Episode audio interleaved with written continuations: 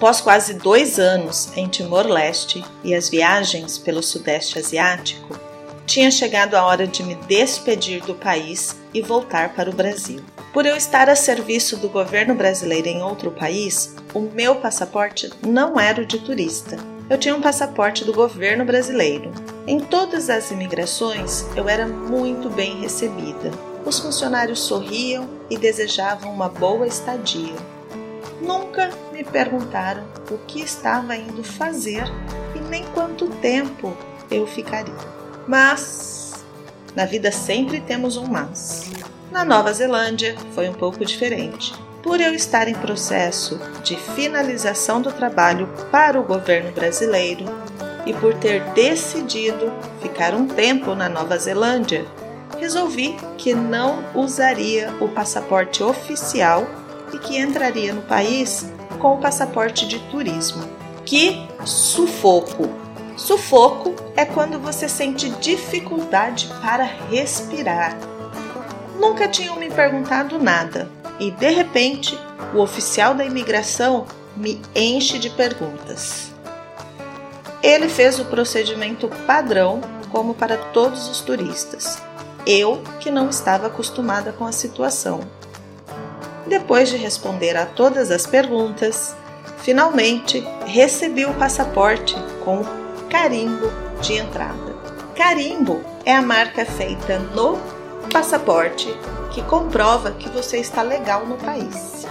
Pronto, estava dentro do país. E como será que eu me saí na Nova Zelândia? Foi a minha oportunidade de imersão na cultura de língua inglesa. Afinal, aprender o idioma não é apenas aprender a estrutura gramatical ou vocabulário. É preciso conhecer a cultura, refletir sobre ela e estabelecer conexões para tornar a sua aprendizagem significativa. Eu trago para os episódios do podcast um pouco da cultura popular brasileira, muitas vezes partindo do meu ponto de vista, mas também pesquiso para ter certeza sobre o que estou falando.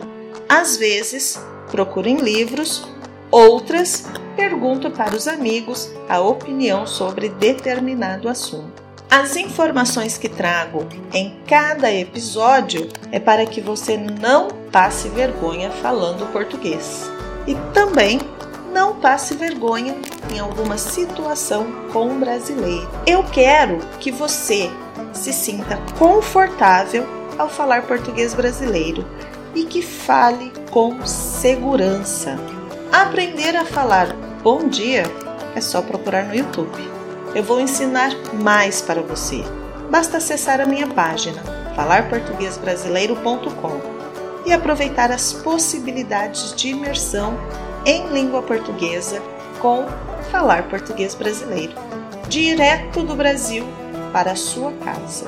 Está tudo certo para você fazer o exame CELPE-BRAS? Continua estudando sozinho ou pensa que já estudou tudo o que precisa? Acesse o meu canal no YouTube e assista aos meus vídeos sobre o exame CELP-BRAS. Dicas valiosíssimas sobre o exame. Está com vergonha de pedir para algum amigo fazer a simulação oral com você? Não precisa mais se preocupar com isso. Eu também farei a simulação oral com você. Se não estiver inscrito no canal, Inscreva-se para ser notificado e não perder nenhum conteúdo. No próximo domingo, 12 de setembro, farei uma live para minha comunidade Falar Português Brasileiro. E eu vou abrir este convite para você que também escuta o podcast. Faz parte da minha comunidade e não está no meu grupo de WhatsApp. Para fazer a sua inscrição, clique no link aqui na descrição. Marque na sua agenda como prioridade e nos vemos lá. Se quiser participar do grupo pelo WhatsApp, envie uma mensagem por e-mail contato falarportuguesbrasileiro.com ou pelas redes sociais. Voltando no episódio de hoje, Nova Zelândia, a viagem da professora brasileira para um país de língua inglesa. Quase deu certo. O que era para eu ficar seis meses, Fiquei três e voltei para o Brasil. Estou rindo por me arrepender até hoje de ter voltado. Nós brasileiros rimos das coisas boas, das coisas ruins, dos perrengues e das más escolhas da vida. Rimos de tudo, isso que importa. Voltei por estar com saudades da minha mãe, do meu apoio, do meu suporte emocional. Neste sentido, não me arrependo não. Na época, foi a decisão mais acertada que tomei. O que aconteceu na Nova Zelândia? País relativamente pequeno e eu fiquei em Auckland. Inicialmente, fiquei em uma pensão brasileira. Era legal lá, mas se falava muito português e eu não estava ali para falar português. Comecei a procurar um lugar para eu ficar, um quarto para alugar, qualquer coisa. Inicialmente, enviei uma mensagem para os classificados. Classificado é a seção do jornal ou website que as pessoas vendem coisas, procuram trabalhos ou alugam casas, apartamentos, etc. Encontrei um quarto em um apartamento. Entrei em contato. Agendei para visitar. Eu ainda estava um pouco perdida na cidade e acabei não encontrando o endereço. Estava atrasada para o horário combinado. Atrasada? Cinco minutos não é atraso para mim. E o atraso não era intencional. Eu estava perdida. A pessoa mandou mensagem acabando comigo. Eu, eu sentei no chão e chorei. Pessoa sem sentimentos. Se fosse aqui no Brasil, eu teria ido você, caso estivesse perdido. Por isso que sempre falo: vem aprender português comigo. Aqui você não está sozinho. Não vai passar raiva e nem ficar estressado. Voltei para a pensão desanimada e escrevi uma mensagem para umas pessoas do Couchsurfing. Uma senhora, muito amável, me respondeu oferecendo o aluguel de um quarto na casa dela. Naquele dia, uma luz do fim do túnel clareou para mim. Fui conhecer a casa e tudo certo. Mudei para lá no dia seguinte. Meu planejamento estava começando a dar certo. Eu estava em um lugar com nativos. Tinha me matriculado em uma escola de idiomas. Já tinha um amigo da Filipinas que conheci no ponto de ônibus. Na escola de idiomas, fiz alguns amigos coreanos e um amigo da Arábia Saudita. Depois da aula, sempre íamos tomar um café para conversar. Após alguns dias na escola de idiomas, eu abandonei. Estava muito chato aquilo. Passei a caminhar pelo centro da cidade, entrar nas lojas, perguntar sobre as coisas, pedir informações e assim por diante. Resolvi que ia viajar e fui. Comprei a passagem de ônibus, arrumei a minha mochila e fui conhecer um pouco mais das cidades ao redor. Visitei a cidade de Mata Mata para conhecer o lugar de gravação da Vila dos Hobbits, foi uma visita guiada, guiada com guia turístico. Tudo em inglês, claro, estava na Nova Zelândia. Depois fui para Rotorua. Fiquei couchsurfing Foi bem estranho. Vou contar este episódio para vocês. Cheguei na cidade, tudo certo com a pessoa que ia me receber.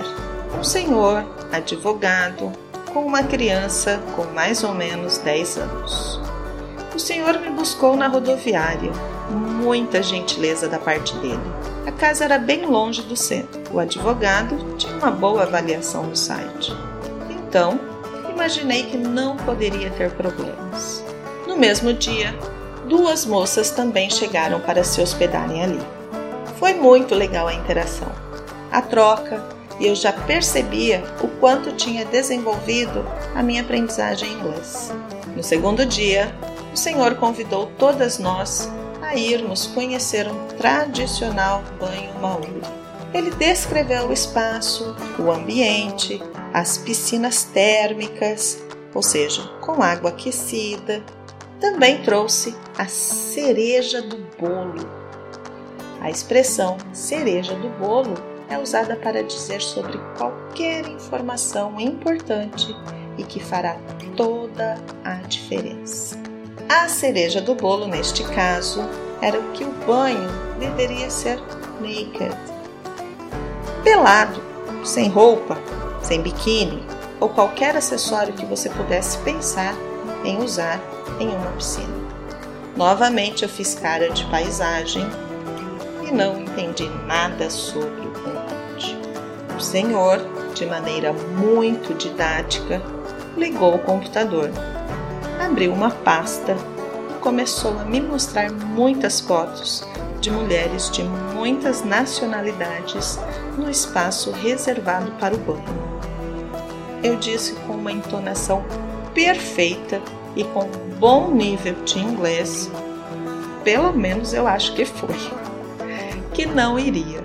O senhor, após me ouvir, olhou para mim bem lá no fundo dos meus olhos, insistiu e disse que ainda não tinha nenhuma foto de brasileira na coleção dele. Eu fiquei com um ódio, com uma raiva, mas me sentia bem por saber me comunicar, expressar a minha opinião e não estar vulnerável àquela situação por falta de conhecimento, as outras moças foram. Eu peguei a minha mochila e saí caminhando à procura de algum lugar para me hospedar. A cidade é linda. Pude conhecer um pouco da cultura maori. Visitei os parques, comi muito fish and chips. Apesar de tudo o que aconteceu antes, foi tudo maravilhoso. Ao voltar para casa em Auckland, comentei com a proprietária que ficou mais horrorizada que eu. Disse ela que esse tipo de banho não existia. A imersão foi muito valiosa. O idioma a ser aprendido é muito mais rápido quando não tem ninguém traduzindo para a sua língua. É por isso que este podcast, os meus conteúdos nas redes sociais e as minhas aulas são totalmente em português. Na vida real, você não terá ninguém para traduzir para você. Venha falar português brasileiro com quem realmente entende a sua necessidade. Novas turmas para o CELP-Brás serão abertas em outubro. Acesse a página e faça a sua pré-inscrição. Você deve ter segurança para realizar o exame. E nós nos vemos no próximo episódio. Tchau, tchau!